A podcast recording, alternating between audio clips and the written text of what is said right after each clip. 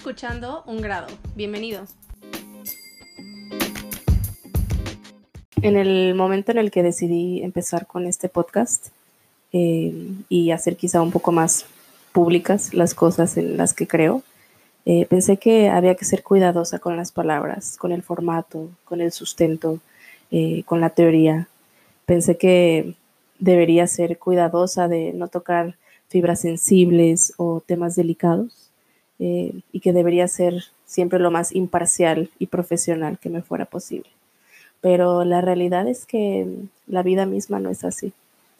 Cuando platicaba con algunas personas de querer hacer este episodio, sus reacciones eran como de, es un tema delicado, ¿no?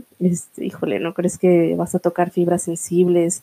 Eh, debes ser muy cuidadosa con cómo abordas estos temas. Pues bueno, yo soy feminista y ahora entiendo que uno no puede negar o tratar de ocultar realidades que vive en el día a día.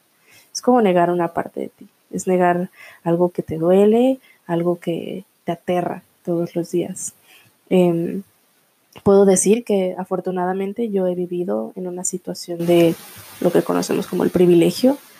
Em, no estoy en el mismo entorno que el que viven muchas mujeres eh, en términos de, inseguridad, mujeres que viven eh, esta misma inseguridad de una forma más latente, más vulnerable, más cruel. Eh, y esto no es algo que ninguna de nosotras decidimos. Creo que fui afortunada simplemente porque nací en donde nací, punto. Y yo no sumé nada a esa, a esa decisión o a esa causa. y aún así, desde mi privilegio, a mayor o menor escala, he sido testigo y víctima del machismo y, de la violencia de género, desde relaciones personales violentas en mi adolescencia, eh, pasando por el cuestionamiento de mis capacidades para tomar posiciones de liderazgo, porque ahora que soy mamá, ¿cómo es que no prefiero dedicarme a mi familia? Eh, comentarios constantes donde pareciera que uno vale menos como mujer porque es divorciada o mamá soltera, etc. Em, todo esto y sin dar demasiados detalles, porque luego creo que tocar estos temas se vuelve morboso y se vuelve una discusión de quién la ha pasado peor y la verdad es que no, no es mi objetivo. Eh, como mamá de un niño, jamás entenderé el terror por el que pasa la mamá o el papá de una niña al escuchar tantas historias aterradoras de feminicidios como lo hemos pasado en los últimos días, semanas, años. Eh, pero como mamá de un niño me siento enteramente responsable de criar una persona generosa, una persona empática, una persona emocionalmente sana y sin prejuicios de género. Y así como he vivido situaciones desafortunadas, eh, también he sido privilegiada de ver el cambio en algunas personas. Y por el cambio no me refiero a cambios radicales, sino e, ese grado del que siempre te hablo, ese pequeño ajuste en la forma de pensar y en los comportamientos, que de primera instancia no representa mucho, pero a lo largo de la línea de la vida te lleva a un lugar muy, muy, muy distinto al inicial.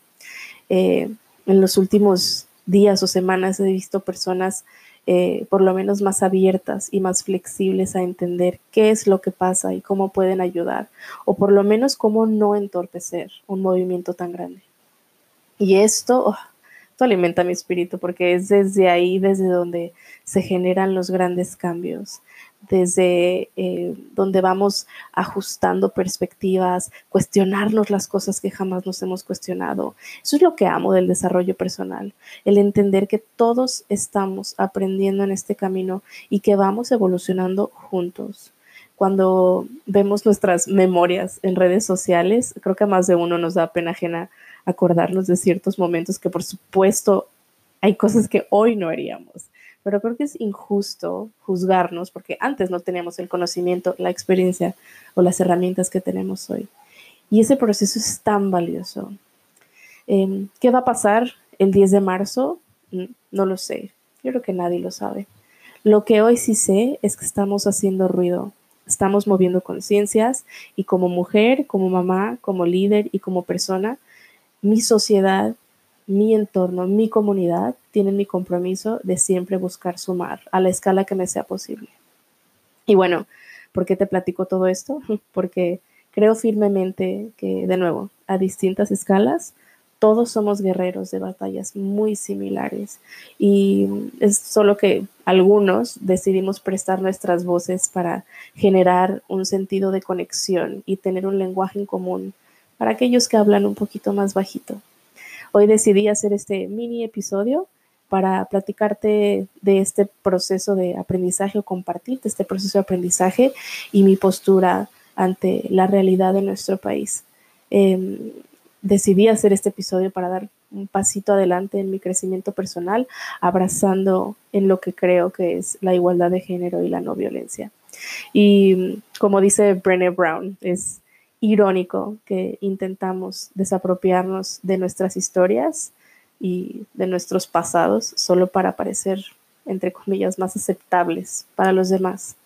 La realidad es que nos volvemos verdaderamente completos cuando abrazamos e integramos todas nuestras experiencias, porque al final eso es lo que somos y es nuestra responsabilidad de nuevo abrazar nuestro pasado y resignificar esa historia y esos aprendizajes con el objetivo de formar una personalidad mucho más emocionalmente sana, más libre. Em, es nuestra responsabilidad porque tengamos hijos o no. Hay una frase en inglés que me encanta que dice, It takes a village to raise a child. Esto es en español que se necesita todo un pueblo para criar a un niño o una niña. Y realmente queramos o no, siempre estamos predicando con el ejemplo, ya sea ejemplo bueno o ejemplo malo. Esa es decisión nuestra. Hoy decidí que no me voy a desapropiar de mi historia o de mis creencias para hacer este podcast más aceptable. Quien me escucha y quien cree en lo que creo, aquí se va a quedar. Y con mucho gusto creceremos juntos.